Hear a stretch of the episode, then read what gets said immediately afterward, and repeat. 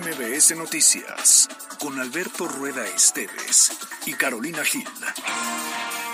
Un espacio diferente con temas de actualidad y bajo un enfoque analítico, inteligente, fresco y divertido.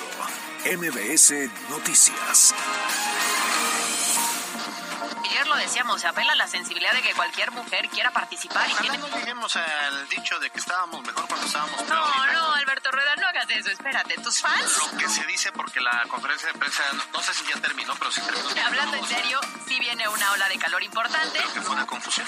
Eh, Esta versión que ya y en tomar una determinación, una persona que está... Pero si les quiero, puedo ser sincero, si me permiten ser un poco sincero en esos micrófonos. Perdona si te causo dolor si te digo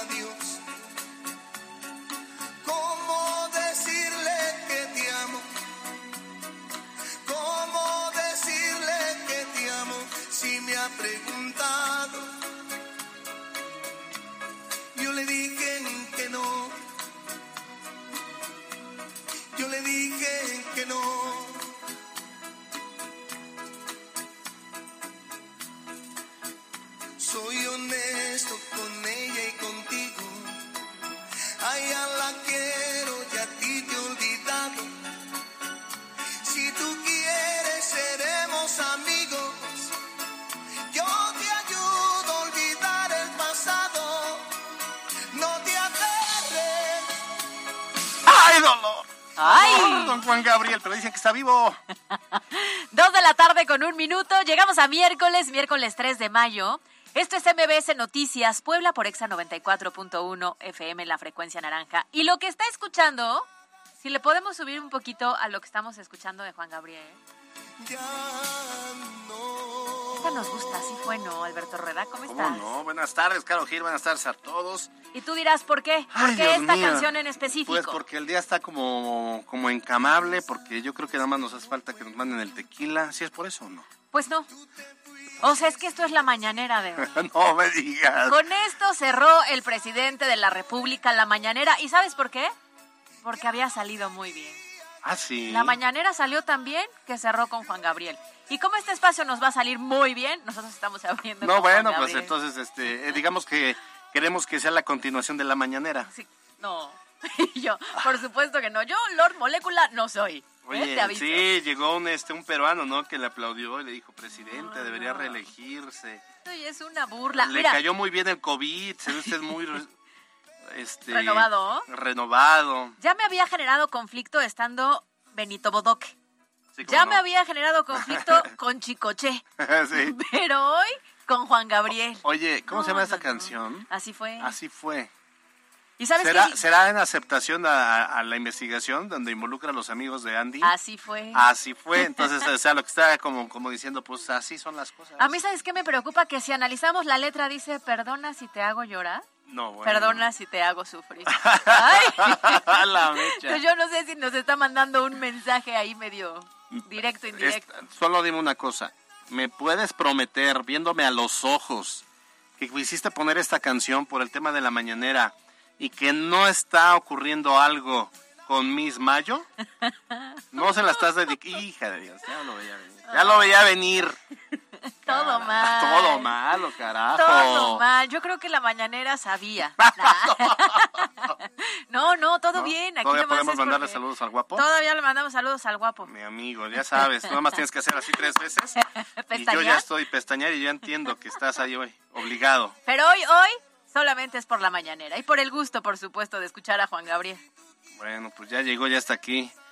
Nadie le invitó, pero encontró abierto. Bueno, oiga, nos da mucho gusto saludarles, ya lo sabe, de aquí a las tres tenemos mucha información que la pueda digerir de mejor manera, pues ya, de- de- ya que nos están empujando hasta el fondo las malas noticias, Ay. nosotros por lo menos le ponemos vaselina. 2 con 4, 22, 25, 36, 15, 35, nuestras redes sociales.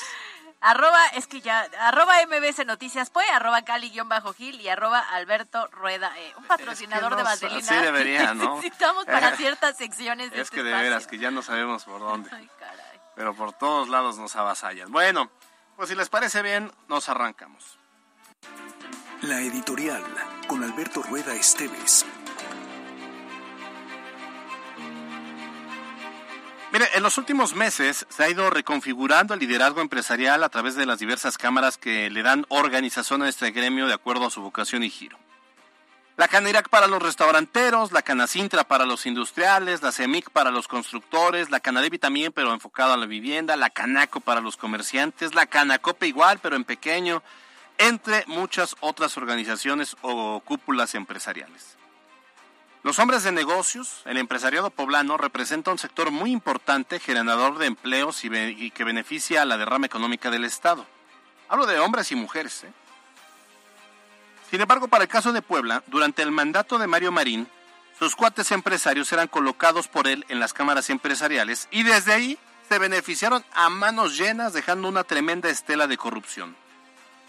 Después, luego que durante dichos sexenios se convirtieron en aplaudidores, a pesar de la severa crisis que vivió Mario Marín por el caso Lidia Cacho, vivieron su mejor momento, pero llegó la administración de Rafael Moreno Valle y la cosa cambió a tal grado que los empresarios poblanos fueron relegados por dos motivos. El primero, porque le inyectaron mucho dinero a la campaña, pero de Javier López Zavala, del perista, y después porque el objetivo del morenovallismo era beneficiar a constructores y empresarios de muchas zonas del país, especialmente del norte, para congraciarse con ellos y perfilar lo que sería su candidatura a la presidencia del 2024, o sea, inyectarle recursos desde ese momento, situación que ya no ocurrió debido al trágico fallecimiento de diciembre de 2018 de Moreno Valle y de su esposa Marta Erika Alonso en ese accidente ya por todos conocido.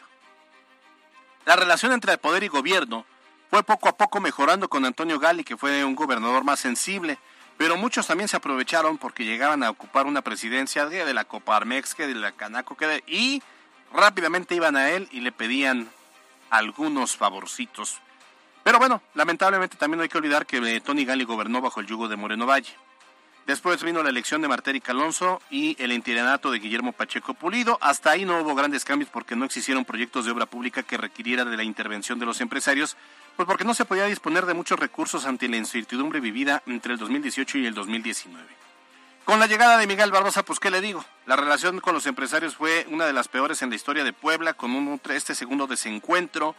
Eh, no, no hay que olvidar que Miguel Barbosa gobernó con el hígado, y que pues eh, acostumbrado a vivir del erario y no generar un solo empleo, pues no entendía la dinámica de quienes sí generan empleos.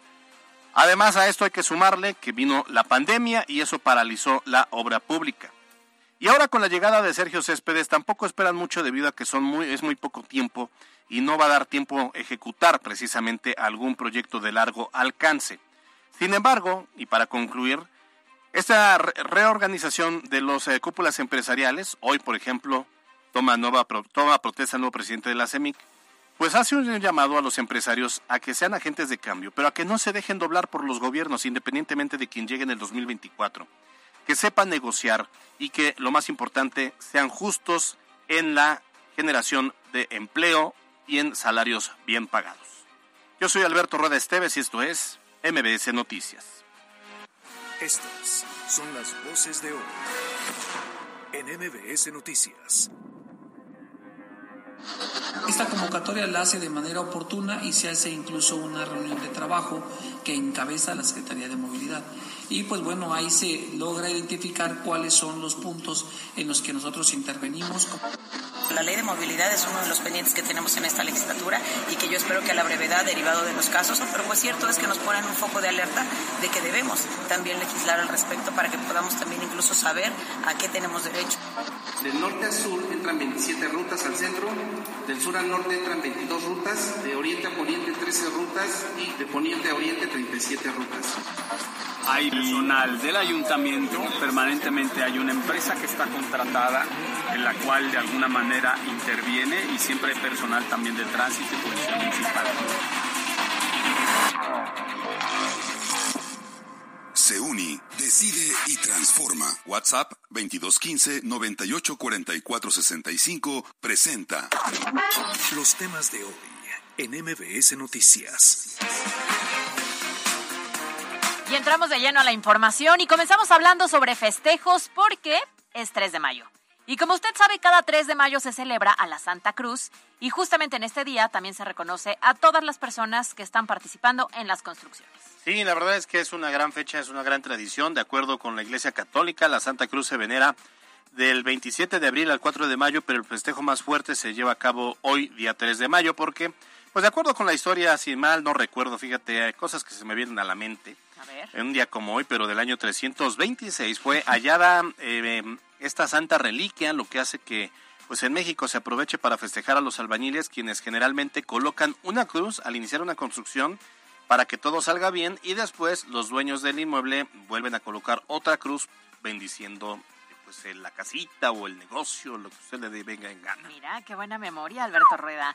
Bueno, pues resulta que en Puebla los festejos hoy arrancaron desde muy temprano, de entrada con una misa encabezada por el arzobispo Víctor Sánchez Espinosa. Esto fue en el seminario Palafoxiano. Estuvieron eh, constructores, empresarios, autoridades del Estado y después de la celebración se llevó a cabo el tradicional concurso de cruces en el cual participan albañiles con creaciones artesanales realizadas justamente con materiales de la construcción y que es una belleza, Sí, ¿eh? ¿te tocó cubrirlas? Mm, En algún momento sí. Sí, padrísimo. Todavía me tocó cuando era en el atrio de catedral. Ah, claro. Y entonces ahí se muestra la creatividad, porque pueden ser cruces pequeñas o bastante Sí, grandes, claro. en donde se nota que se llevan ahí un tiempecillo, pero es parte de la tradición y se me hace muy bonito. Tiene muy que ver mucho con el ingenio y con la capacidad que tienen los albañiles que con el paso del tiempo, pues por la práctica llegan a tener ahí hasta conocimientos como entre de ingeniería y arquitectura. Entonces hay cruces que llegan a pesar hasta toneladas, ¿eh? bueno, por lo menos una tonelada sí, sí llega a pesar. Hay algunas que están hechas de clavos, otras que están hechas de mm, eh, varilla. Eh, hay unas que vi en la mañana así de reojo en, en- en televisión, vi unas como de talavera. Había unas que hicieron como con todas las herramientas, ya sabes, con la cuchara, el martillo, así que fueron colocando. Todos tienen que llevar obviamente forma de cruz. Y pues qué, bueno que no se ha perdido esta, esta tradición.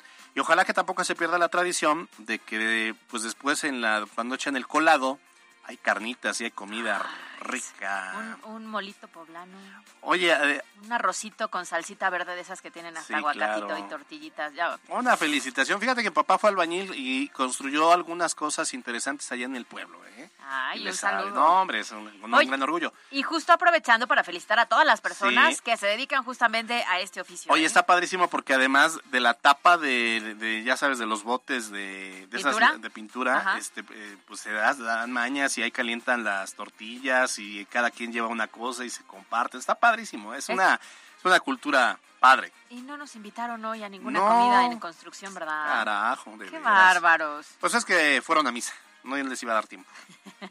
Seguramente en este momento algunos nos están escuchando en alguna construcción o en algún festejo y si es así, mándenos a través de redes sociales o a través de nuestro número de. WhatsApp, una fotito, ¿no?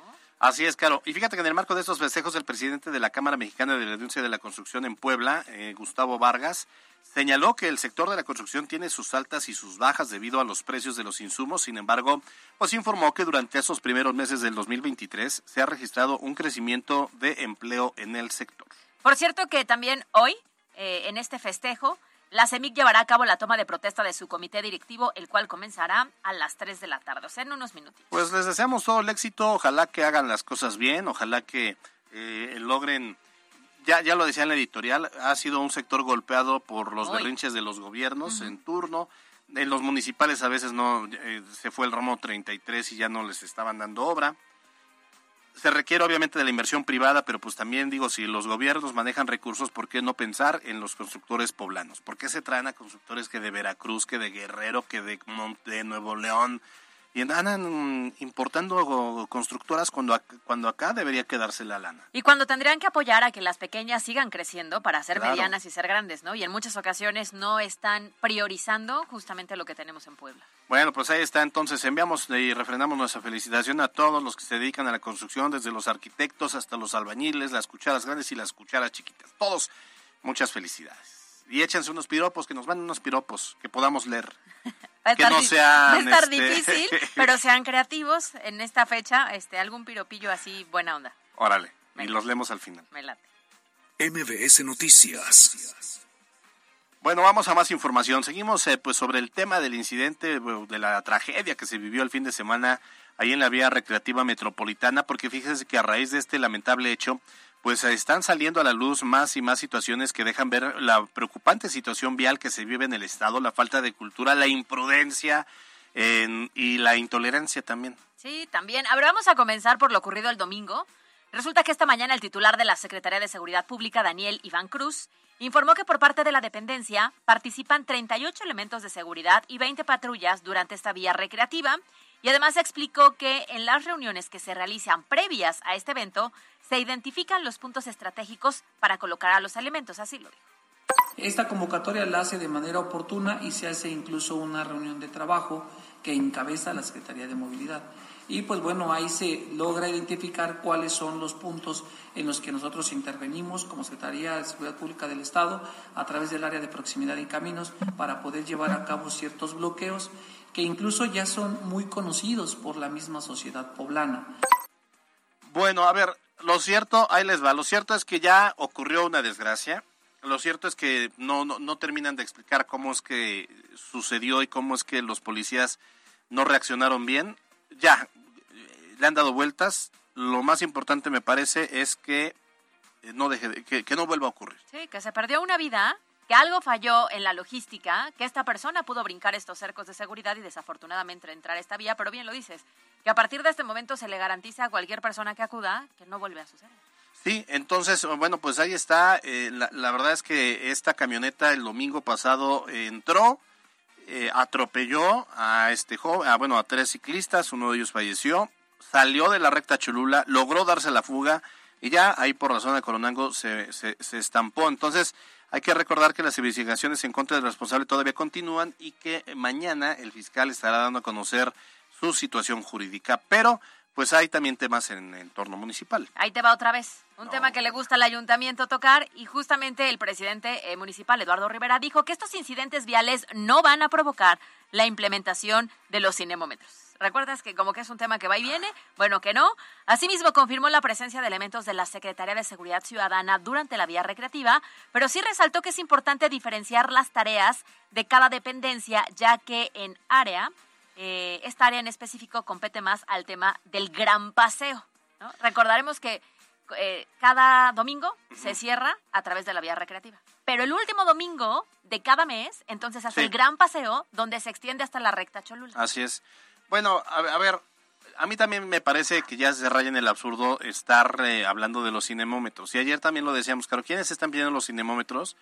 Eh, activistas de la movilidad uh -huh. que, digo, son activistas y lo siguen siendo, pero en su momento también fueron funcionarios de, de Claudia Rivera. Entonces pierden como un poco de credibilidad porque casual, casualmente están exigiendo ahora los cinemómetros y por qué no los exigieron en el trienio donde fueron funcionarios. Claro, y en este momento ni aplica, ¿eh? O sea, en esta situación en específico no, no era una circulación abierta, no era un día normal, estaba cerrado por una vía recreativa, o sea, no aplica eh, eh, regresar a este tema y creo que ya la autoridad municipal de manera reiterada ha sido clara, ¿no? Sí, entonces ya no nos hagamos tontos, ya pasó la tragedia, de, ahora hagamos todos lo necesario para que no vuelva a ocurrir. Y cuando hablo de todos, nos incluye a los automovilistas, que manejemos con precaución, que dejemos de estar usando el teléfono, que seamos empáticos y también, oye, los ciclistas y los motociclistas, ayer te platicaba de este incidente donde pues una persona abre la puerta y se le estampa al motociclista, pues o sea, él no se dio cuenta al abrir y el otro pues no llevaba la distancia. Entonces, es un tema de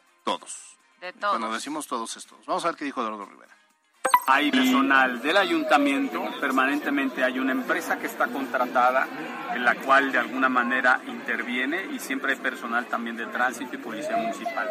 Pero es muy importante diferenciar una cosa, la responsabilidad del gobierno de la ciudad es el tema de lo que corresponde al gran paseo. La vía recreativa metropolitana es responsabilidad de los municipios del área metropolitana en coordinación también con el Estado. Pues ahí está la explicación de qué le toca a cada quien. Oye, nada más, a mí me preocupó algo que dijo. Hablan otra vez de una empresa contratada. Uh -huh. Es un poquito como lo que, digo, en su justa dimensión, ¿no? Como lo que ocurrió en Ciudad Juárez con los migrantes. Contratan a una empresa que se haga cargo de la seguridad. A ver, pues falla. es la chamba de ellos. No, y además falla. Si la vas a contratar, pues que sí. te dé la garantía de que se va a cumplir tal cual lo que se necesita. Y además, cuando ocurre ese, ese tipo de situaciones, le echas la culpa entonces que a las empresas que contrataste, entonces no asumes tú tu propia responsabilidad. Porque ¿quién contrata? ¿No? Mm. Ahora, Aquí no se termina el tema. Resulta que a raíz de toda esta situación, por la tarde de ayer, un grupo de ciclistas se manifestó sobre la recta Cholula, justamente ese lugar en donde ocurrió el incidente, y entonces cerraron la vialidad por varias horas para exigir a las autoridades mayor coordinación para evitar este tipo de accidentes, cuando nuevamente, pues un imprudente a bordo de una camioneta decidió irrumpir el bloqueo y lanzarse contra los manifestantes y esto de inmediato provocó pues ira, provocó molestia y desencadenó un caos. Oye, ¿viste las imágenes? Están, a ver, están confusas desde mi punto de vista. Mm, sí, no. O sea, por un lado veo las imágenes efectivamente ya de este vehículo que irrumpió la gasa de incorporación para poder zafarse de la recta Cholula que estaba sin poder pasar y los ciclistas se le van encima porque les aventó el, el vehículo.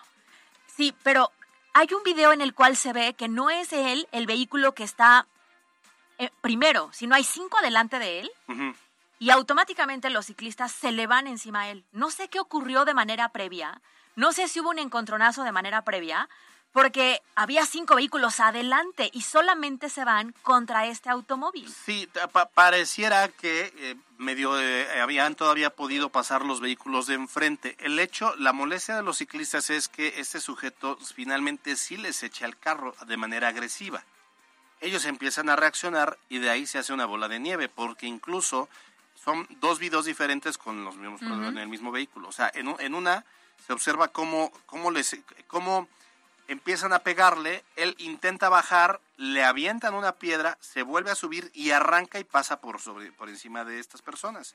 Y en un segundo video se ve cómo ya de plano lo bajaron, lo, lo están agrediendo y ya llega la policía y, y lo, lo- lo resguarda. Sí, creo que se sale de control, ¿no? O sea, eh, entiendo el tema de la manifestación, sin embargo también debería de, este, de haber una logística un poquito más clara Es para no poner es en riesgo a nadie. Es que mira, es, es el colmo del absurdo. En la mañana sale el gobierno a decir, vamos a trabajar para que no vuelva a ocurrir una situación como la que en la tarde ocurrió. Claro. Y tiene que ver precisamente con eso. Si ya sabe la autoridad que son grupos que están molestos, que son grupos que se están manifestando, ¿por qué no les echas la mano y les mandas, les despiertas algunos elementos que a esa hora están en la siesta y los mandas a que vayan a echar mano? Claro, ¿no? y finalmente que se genere un cierre, no sé, a ver, Y- estoy inventando, es cinco minutos antes. Claro. Porque, ojo, hubo muchos automovilistas que no lo sabían y hubo personas que nos decían, son las 3 de la tarde, voy para mi casa, llevo a mis hijos, voy para el trabajo y entonces de pronto me encuentro con un bloqueo.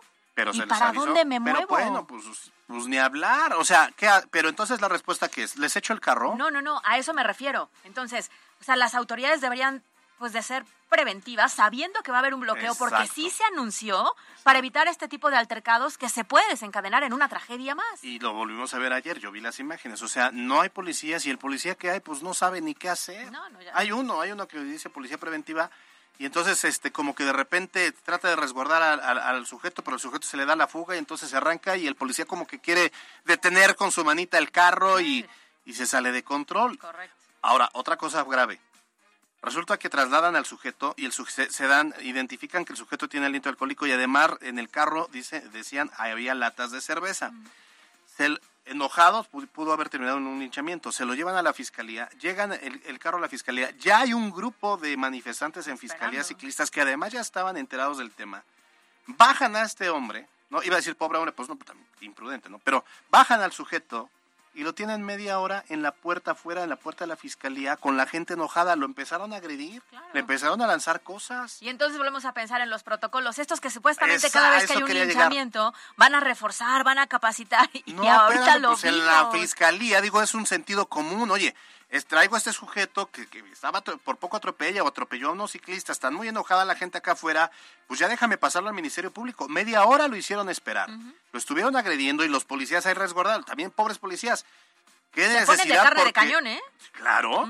Entonces dices, oigan, hablan ustedes de la, de la, de la logística y de los protocolos y, de- y, y- y no actúan en ese momento como debe ser. Y quedó claro que en esta ocasión otra vez falló en varios puntos, ¿eh? Sí, ahí está la muestra de todos. Bueno, ante este hecho, elementos de seguridad del Estado que se encontraban resguardando el bloqueo detuvieron al hombre, lo trasladaron, ya le decía yo, a la fiscalía.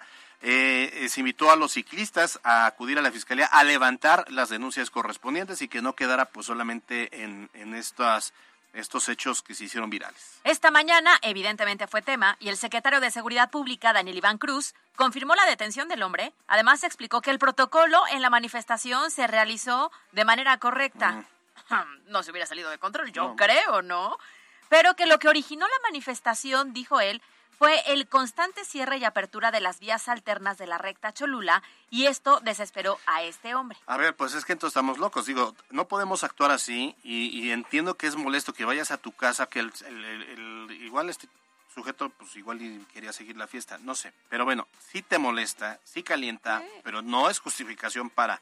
Ahora, no es que lo tomen todos los días. Hoy fue ayer una situación especial porque eh, en memoria de Agustín Medina, el chavito de 16 años que falleció, pues fueron a colocar una bici blanca y, y sí fue un, también en un tono de protesta.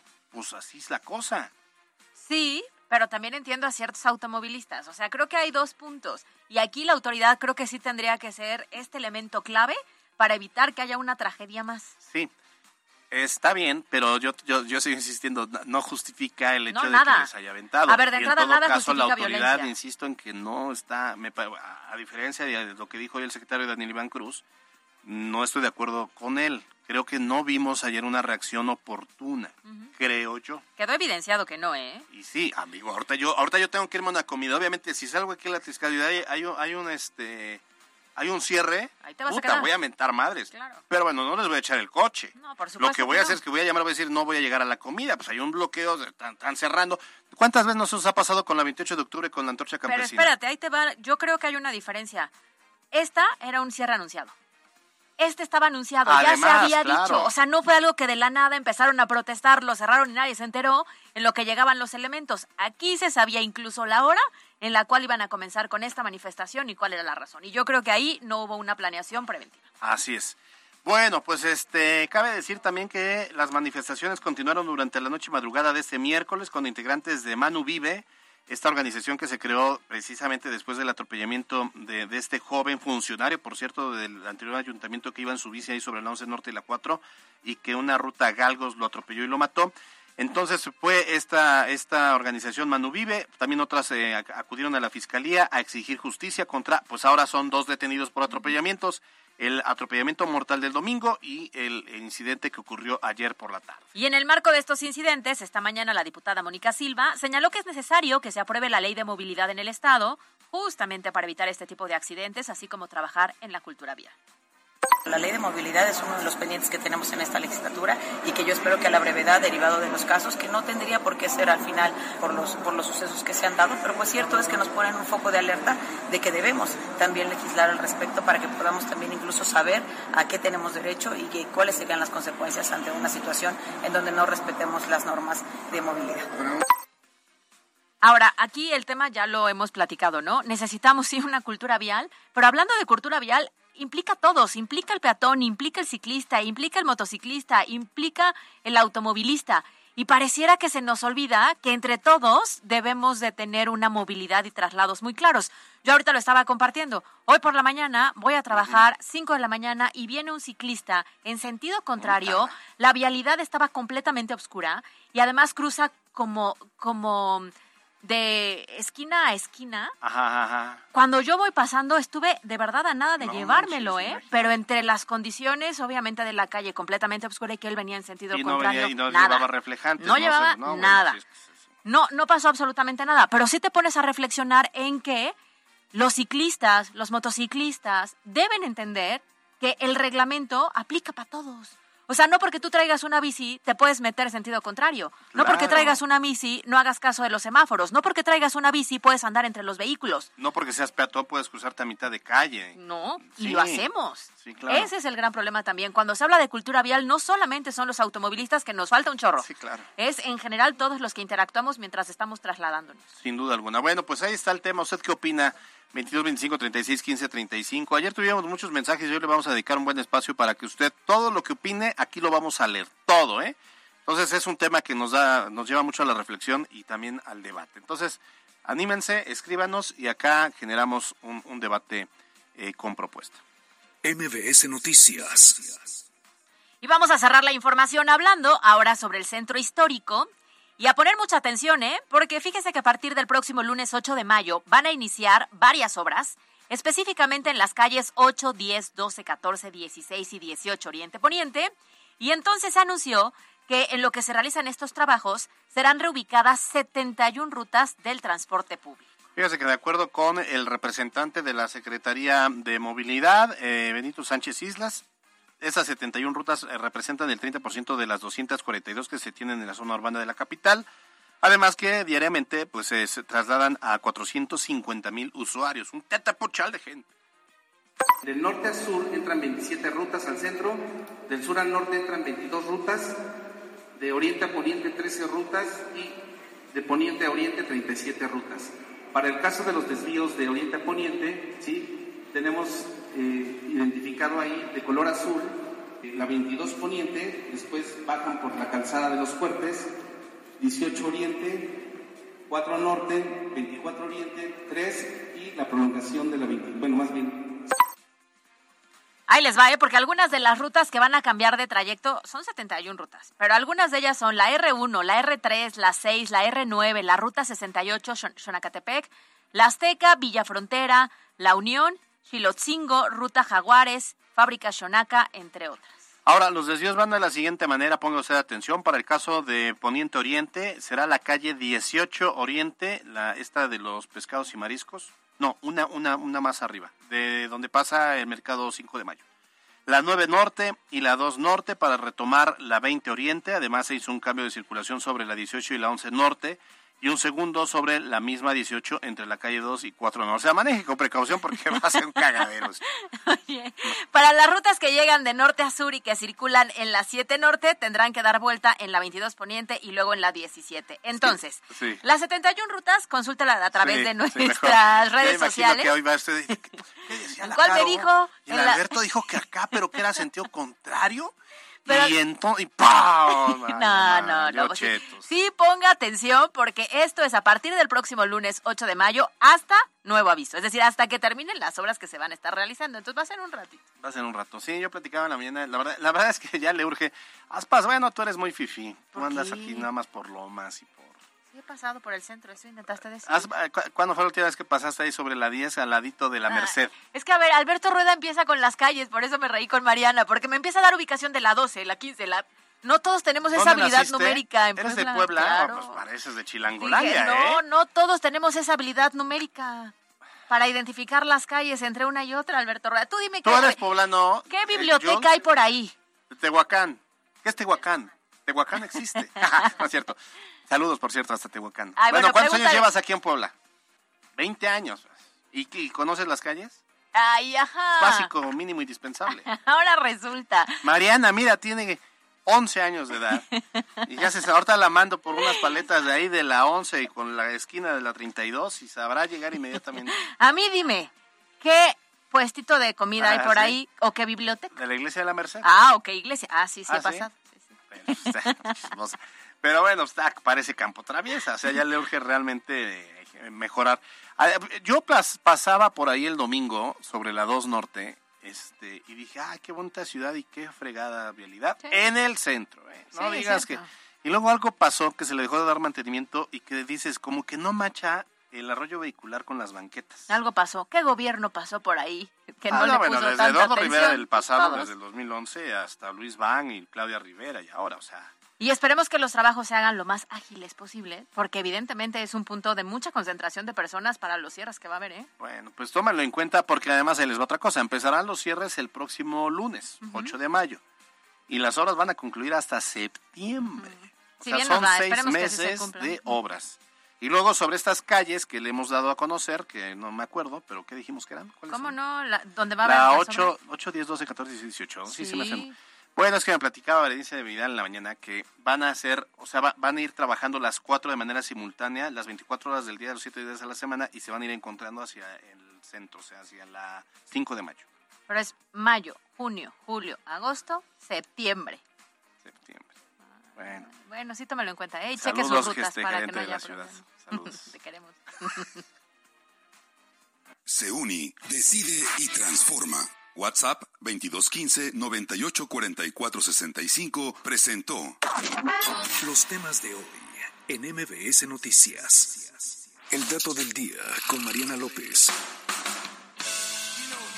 Un 3 de mayo, pero de 1976, fue lanzado el álbum Rocks de la banda estadounidense Aerosmith, agrupación de rock que surgió en 1970 y que hasta la fecha es reconocida por éxitos como I Don't Wanna Miss a Thing, Crazy y Dream On. Además, a lo largo de su carrera, la banda ha vendido más de 150 millones de álbumes y ya fue incluida en el Salón de la Fama del Rock and Roll.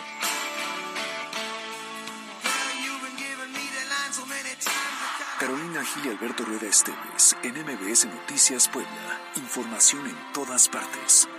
Reporte vial. Desde la Secretaría de Seguridad Ciudadana compartimos el reporte vial en este miércoles 3 de mayo. Tenemos una temperatura de 28 grados. La probabilidad de lluvia es del 40%. El índice de rayos UV es 9, muy alto. Te recomendamos no exponerte al sol, usar gorra, bloqueador, anteojos UV y, y caminar por las áreas sombreadas. Hay buen avance en Avenida Francisco y Madero de Boulevard 2 de Octubre a Boulevard 5 de Mayo y en la 31 Poniente de la 2 Sur a la 19 Sur. También hay buen avance en la 13 Poniente de la calle Chietla a la calle 19 Sur. Se presentan asentamientos en el Boulevard 5 de Mayo de la 31 Oriente a la 20 Oriente y en la avenida 31 Poniente entre la calle 17 Sur y la avenida 11 Sur. Se presenta carga vehicular en el Boulevard Carmen Cerdán de la calle Pino Suárez a la calle 5 de febrero. Hasta aquí el reporte vial y no olvides mantenerte informado a través de nuestras redes sociales en Facebook, Twitter e Instagram. Que tengas un excelente día. Espacio WAP. Espacio WAP. En MBS. Como cada miércoles nos da muchísimo gusto el eh, pues recibir a la comunidad WAP. En la línea telefónica, el doctor José Antonio Munive Hernández, él es el coordinador de posgrados en ciencias microbiológicas del Instituto de Ciencias de la UAP. Doctor, qué gusto saludarle, ¿cómo le ha ido? Hola, ¿qué tal? Muy buenas tardes. Igualmente, mucho gusto en saludarlo.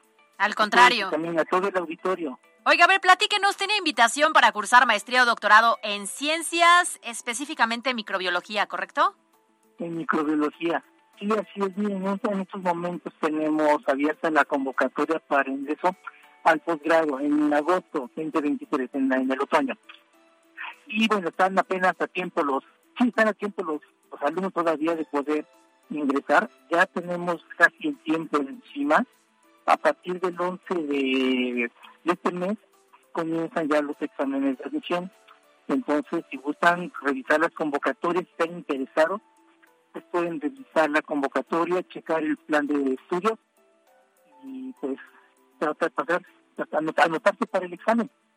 Oiga, hay quienes ya tienen, ya cursaron la licenciatura, ya son eh, pues microbiólogos y todo lo que conlleva esta importante profesión. Y entonces ah, seguramente se preguntan, ¿qué beneficio me puede dar a mí cursar la maestría o el doctorado? ¿Usted qué les respondería? Bueno, mucha gente, por ejemplo, aquí tenemos a gente que viene de cursos de químicos clínicos, ingenieros químicos, y desgraciadamente a nivel científico ya el conocimiento es tan abundante que es necesario una especialidad, con tener conocimientos especializados en un área determinada. Entonces, los que, por ejemplo, somos QFB y llevamos clases de físico-química, química orgánica, inorgánica, microfarmacia, conocemos un poco de todo el campo biológico, pero la microbiología, que es el campo en el cual yo me especialicé en la maestría, ya sigue siendo un, un campo todavía muy, muy amplio como para manejarlo de manera tan general. Entonces, para la gente que le interese, digamos, profundizar un poco en el estudio de los microorganismos, sobre todo en esta última, en estos últimos años que pasamos por una época de, de pandemia, donde los virus se volvieron muy famosos, pues bueno, se dan cuenta de cuál es la importancia de, de tener conocimientos profundos sobre precisamente estas áreas en particular, ¿no? Incluso la, la, la, síntesis de vacunas, la preparación de vacunas, estudios de virus, mecanismos de resistencia, mecanismos de inmunidad, todos son campos muy interesantes y todo eso lo pueden estudiar los, los chicos que quieran profundizar haciendo un posgrado en microbiología. Muy bien. Oiga, doctor, para todos los jóvenes que estén interesados, ¿en dónde pueden consultar un poco más de información al respecto? Es decir, no sé, las materias, los tiempos, los horarios en los cuales es la maestría o el doctorado. ¿A través de qué página o cómo podemos consultarlo? Bueno, los, es, un, es un posgrado de tiempo completo, son experimentales. Entonces los alumnos desarrollan proyectos de investigación aparte de, los cursos, ¿no? Obviamente la parte teórica es muy importante pueden comunicarse de manera directa al, al, a la extensión del posgrado al teléfono 222 229 5500 extensión 2522 que para pedir informes con respecto al al posgrado pero también pueden revisar nuestra página de internet que es csmicrobiológica.wap.mx y también tenemos una página de Facebook la pueden buscar como posgrado en ciencias entre paréntesis microbiología. Muy bien, doctor José Antonio Munive Hernández, gracias por estos minutos en MBS Noticias. No, muchas gracias a ustedes por, por, la invitación. Gracias. Él es el, coordinador de posgrados en ciencias microbiológicas en Instituto de Ciencias de la UAP. Son las 2.41. Decisión 2024 en MBS Noticias Puebla.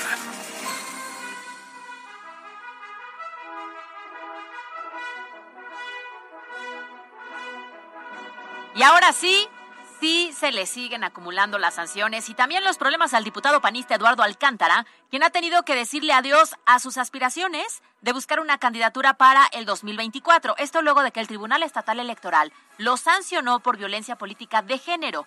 El Comité Estatal del PAN, a través de una sesión extraordinaria de la Comisión Permanente, iniciará la próxima semana el procedimiento administrativo contra el legislador. Ahora, de acuerdo con el presidente, con la presidenta Augusta Díaz de Rivera, la sanción puede ir desde una disculpa pública hasta la expulsión, según lo que determine la Comisión Permanente.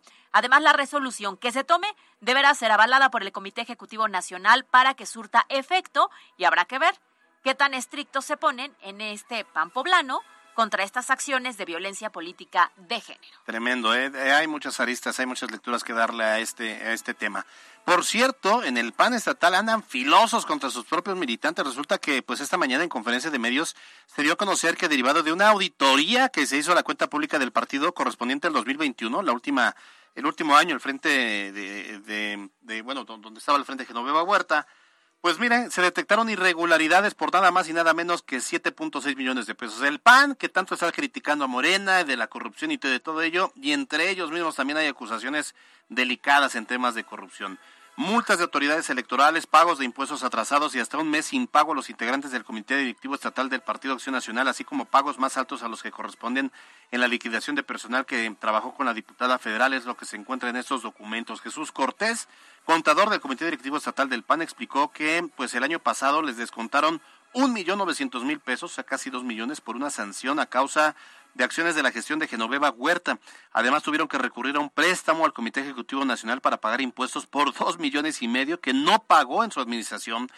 La, auditoría también reveló movimientos contables irregulares por la que también iniciaron un procedimiento interno contra la diputada federal. Pero atención porque la propia dirigente Augusta Díaz de Rivera descartó que puedan existir sanciones jurídicas, pues se trata de un proceso interno, pero las sanciones pueden llegar hasta la expulsión de Genoveva Huerta, que aspira a ser gobernadora. La verdad es que lo que está buscando realmente es ser senadora, pero pues acá está cañón, está cañón. Oye, ¿y no los partidos necesitan unidad de miras al 24? No, necesitan eh, honorabilidad de entrada. ¿Y cuál de todos? Ahora, por otra parte, siguen sumando aspirantes para el proceso electoral del 2024. A ver, ya todos quieren ir mostrando poco a poco las cartas para no quedarse atrás. Y ahora fue el turno del dirigente estatal del PRD, Carlos Martínez Amador quien destapó al exdiputado local, Julián Rendón, como posible candidato a la alcaldía de Puebla. Pero, ahí te va. ¿Qué te parece el perfil? Bueno, pues, no te rías, Alberto Rueda, te estoy preguntando en serio. Es este, es una persona muy agradable. Tiene bonita chistosa. No, no, no. no. me llevo bien con él, pero pues digo, no, no creo. Pero es que aquí hay una según. A ver. Resulta que esta opción solamente está sobre la mesa en caso de que el Sol Azteca tuviera que ir solo en la elección del 2024. Entonces, ¿qué tan probable es que pueda ser candidato? Pues, pues, mira, es muy poco probable que vayan solos, tendrán que ir en alianza y de ir solos, pues... Pues no hay nada. Adiós, les va a ir de, pésimo. Entonces, pues no es opción. No es opción. Estas son las breves de hoy. A ver, tenemos información de última hora hablando precisamente de pues eh, estos accidentes contra ciclistas. Ahora un, un ciclista de la tercera edad fue atropellado por el conductor de un Torton. Esto ocurrió hace cuestión de minutos en la calle 5 Norte y 30 por Poniente en el barrio de Santa María en Puebla. La Secretaría de Seguridad Ciudadana detuvo al conductor y aunque el ciclista fue atendido y enviado a un hospital al norte de Puebla, lamentablemente perdió la vida en el camino. El detenido fue ya trasladado a la Fiscalía General. Luego de que la semana pasada la Comisión Estatal de Derechos Humanos emitiera una recomendación en la que se pide una disculpa pública de parte de la Secretaría de Seguridad del Estado por los hechos en donde policías estatales mataron a, a tres pobladores de Coyomeapan, Hoy, en conferencia de prensa, el secretario Daniel Iván Cruz aseguró que se encuentran en la valoración de los puntos recomendados. Hay que recordar que fue en mayo de 2022 cuando esos uniformados estatales abrieron fuego contra un grupo de pobladores de Coyomeapan, matando a tres y dejando a cuatro más heridos tras una supuesta agresión de los pobladores, que entiende al secretario que se vive en nuevos tiempos, ya no es su jefe Miguel Barbosa, que siempre negaba eh, ese tipo de, de malos actos. Entonces, pues mejor ya que se reconozca y que se actúe en consecuencia. Una persona muerta y otra herida de gravedad fue el saldo del desplome de una avioneta en campos de cultivo de Cohuecan, esto en los límites territoriales entre Puebla y Morelos. Los servicios de emergencia de Morelos fueron los que respondieron a los reportes sobre esta caída. En temas nacionales, el presidente Andrés Manuel López Obrador confirmó e hizo pública la carta enviada al presidente de Estados Unidos, Joe Biden, en la cual reclama el financiamiento de la Agencia de los Estados Unidos para el Desarrollo Internacional a organizaciones que considera opositoras a su gobierno. En el documento, López Obrador califica estas acciones como un acto intervencionista que es contrario al derecho internacional, por lo que pues le solicita que intervenga en el asunto. Y este martes fue capturado el mexicano Francisco Oropesa, el principal sospechoso del tiroteo ocurrido en Cleveland, Texas, que dejó a cinco muertos de origen hondureño. Fue capturado por elementos del FBI en la localidad de Shirt, a pocos kilómetros de donde ocurrió la masacre, y fue gracias a una llamada anónima. El hombre con lazos poblanos estaba escondido detrás de un armario. La policía confirmó que la persona que dio la pista recibió los 80 eh, mil dólares que se ofrecieron como recompensa cuando se emitió el boletín de búsqueda. Eh, pues ahí está la información. Y estas las super breves. Maestros y padres de familia tomaron el acceso a la escuela, la, eh, a una escuela primaria del municipio de Chautempan, en Tlaxcala. Protestan contra la directora María Guadalupe Mendieta Aguilar. En este caso también exigen la destitución de la funcionaria acusándola de actos de corrupción. Un adolescente se impactó contra una vivienda en la 11 Sur y Boulevard Valsequillo. El joven quedó atrapado en la unidad, fue rescatado por personal de protección civil y trasladado al Hospital de Traumatología y Ortopedia del sector salud. La Comisión Permanente del Congreso del Estado aprobó un exhorto a la Secretaría de Salud para que se realicen campañas de información sobre la menstruación digna dirigida a las niñas, adolescentes y mujeres de los pueblos y comunidades indígenas y se haga entrega de productos de higiene menstrual de manera gratuita. También fue aprobado un exhorto a los 217 municipios para que aquellos que aún no han instalado sus sistemas municipales de protección integral de los derechos de niñas, niños y adolescentes lo hagan a la brevedad posible y los que ya lo hicieron elaboren y aprueben su programa municipal para dar cumplimiento a lo previsto en la ley general en la materia. Y mira, en temas nacionales, la directora general de CONACID, María Elena Álvarez, anunció que la vacuna patria contra COVID-19 por fin, después de tres años y ya casi terminada la pandemia, cumplió con los criterios establecidos por la Organización Mundial de la Salud y será usada en un futuro como dosis de refuerzo. No, pues gracias, felicidades, ¿eh? Gracias, 4T. Te amamos, López Obrador. Gracias, nos diste la vacuna patria. 60 segundos con Marisol Calda. Un verdadero calvario viven las madres buscadoras en México. Se calcula que a la fecha existen más de 100.000 personas desaparecidas en el país y en Puebla, tan solo en 2023, han desaparecido más de 327. Ante una crisis institucional en todo el país para atender la problemática y fortalecer las acciones de búsqueda, las madres han tomado el papel de buscadoras de sus hijas, hijos y familiares. Sin embargo, las condiciones para ellas son muy difíciles, pues no cuentan con el equipamiento técnico y los recursos y conocimientos para hacer búsquedas especializadas.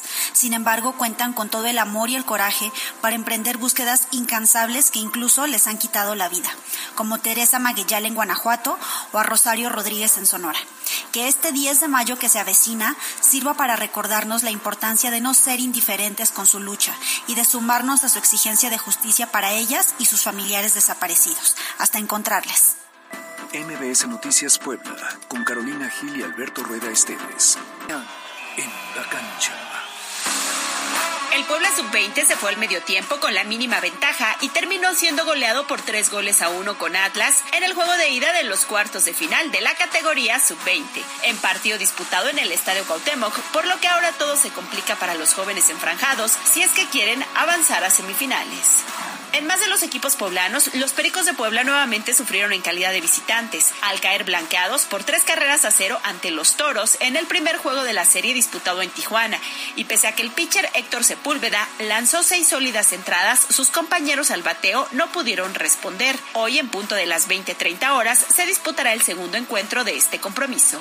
Para MBS Noticias, Miriam Lozada. La Informativa.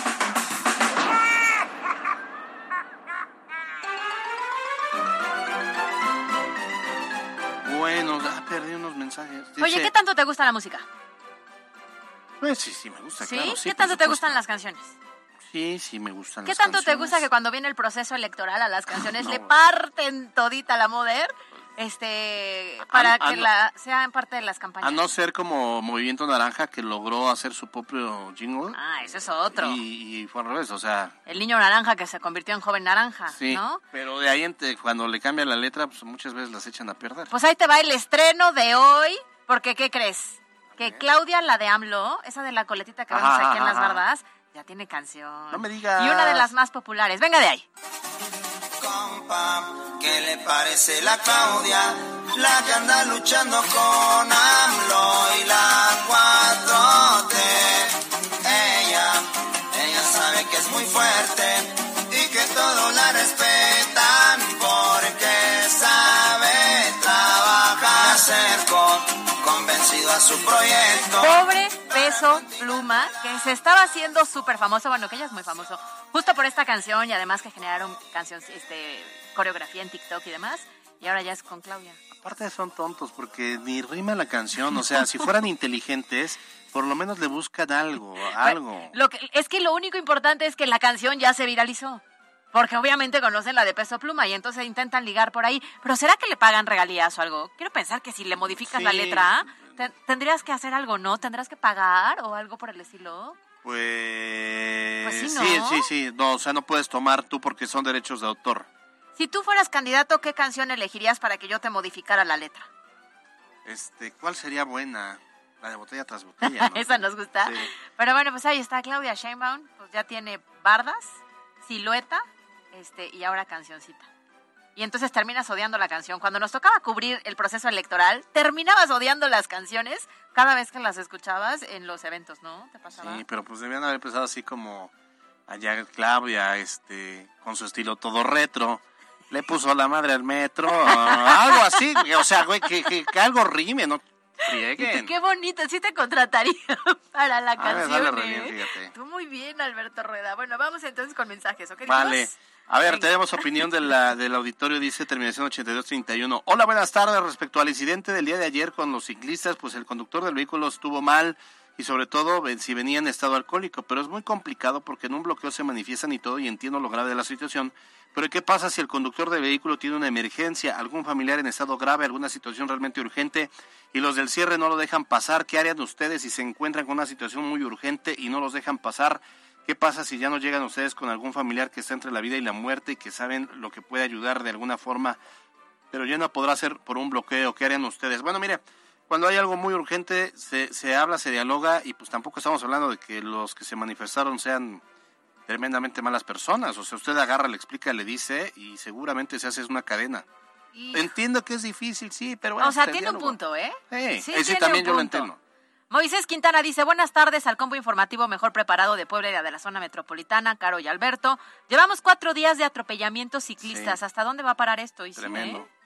Dice 7955. Bueno, los memes o no, chicos MBS. Dice: Felicítenme hoy. No soy albañil, pero quiero construir algo bonito a tu lado. Ay, Ay. qué romántico, señores. Angie nos dice, saludos Caro y Albert.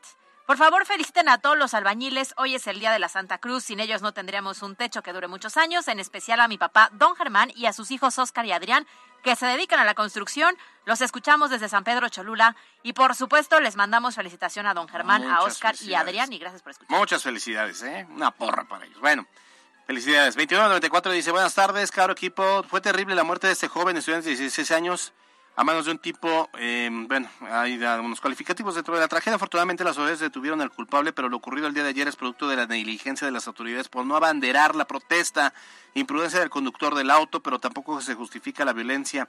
Y el ser montoneros los ciclistas que cerraron una vía importantísima ahora pico, insisto, no se justifica la imprudencia del conductor, pero tampoco se debe justificar que los manifestantes actúen en bola y con un alto grado de violencia. Recordemos, violencia genera más violencia y lo último que necesita México en este momento es más violencia, venga de donde venga. Saludos, estimados Alberto y Caro. Gracias por su comentario. Roger Santos dice saludos Alberto y a Caro Gil, como siempre escuchándolos. Pasando a otros temas que preocupa es la seguridad en Puebla y me refiero a todo el estado. Muy peligroso viajar por las carreteras y lo peor, las autoridades no hacen nada.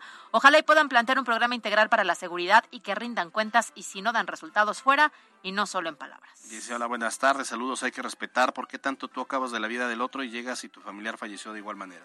Mm, no entendí mucho. Pero... Ricardo García dice saludos Caro Gil y Alberto Rueda. Rupis Bebé también nos dice buenas y muy bochornosas tardes a mis enamorados de la noticia Caro y Alberto. ¿Hasta dónde llega tu derecho a manifestarte? ¿Y hasta dónde llega mi derecho a libre paso? Si de por sí ya estaban eh, caldeados los ánimos con lo de ayer, quedaron peor. Esto se polarizó mucho. Miércoles con sabor a martes, 3 de mayo. ¿Quién fuera trabajador de la construcción para ponerse hasta las manitas? Hasta las manitas. Dice, a ver, piropos, piropos. Tanta carne y yo en Juárez. Ah, está levesón, Ah, está levesón. levesón, está lindo. ¿Qué curvas? Y yo sin frenos. Ah, levesón, levesón. Estoy seleccionando, ¿eh? Ah, Están lindos, esos todavía. Pero si yo voy pasando por la calle, igual no me gustan. Necesita señalización. Con tantas curvas uno se mata. Ah, va subiendo de tono. ¿Por qué te saliste del aparador, muñeca? Ah, está muy tonto.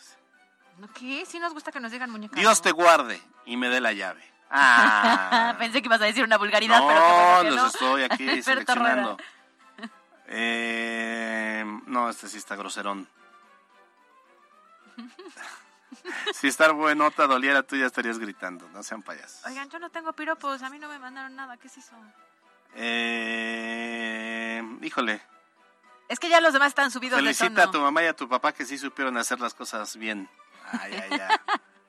¿Alguna vez has dicho un piropo así? Bienaventurados los borrachos porque ellos te verán dos veces. Sí, pero los míos son muy... Este, Vulgares, pasados de tono. Pero solo se lo dices a una persona que estás autorizado. En el- sí, a una persona, no se las puedo decir a dos ahí enfrente. si no se confunden, dicen, ¿me le dijiste a mí o le dijiste a mí? ¿Para quiénes? ¿Para quién? Vámonos. ¿Algo más? Nos vamos, ¿ah? Pues gracias a todas las personas que nos siguieron en Facebook. Así es, gracias. Gracias a Julio Gómez hoy en los controles, a Mariana López en la producción, a Yasmín Tamayo en la jefatura de información. Nos vamos, Caro Gil. Nos vemos mañana en punto de las 2 de la tarde. Disfruten este miércoles con sabor a ya casi llega el fin de semana porque el viernes no venimos, señores. Aquí no, pero seguramente al desfile sí. Ahí les platicamos, ahí les avisamos. Yo soy Alberto Rodríguez, ustedes está informado, salga a ser feliz y no ande molestando a los demás. Adiós. Escuchaste lo más importante de Puebla en MBS Noticias con Kia de Grupo Bon. Aprovecha el 0% de comisión por apertura, aportación Kia Finance, Kia Cerdán y Kia Los Fuertes. Esto fue MBS Noticias, el informativo más fresco de Puebla. Siempre invitados, jamás igualados. Carolina Gil y Alberto Rueda Esteves. En MBS Noticias.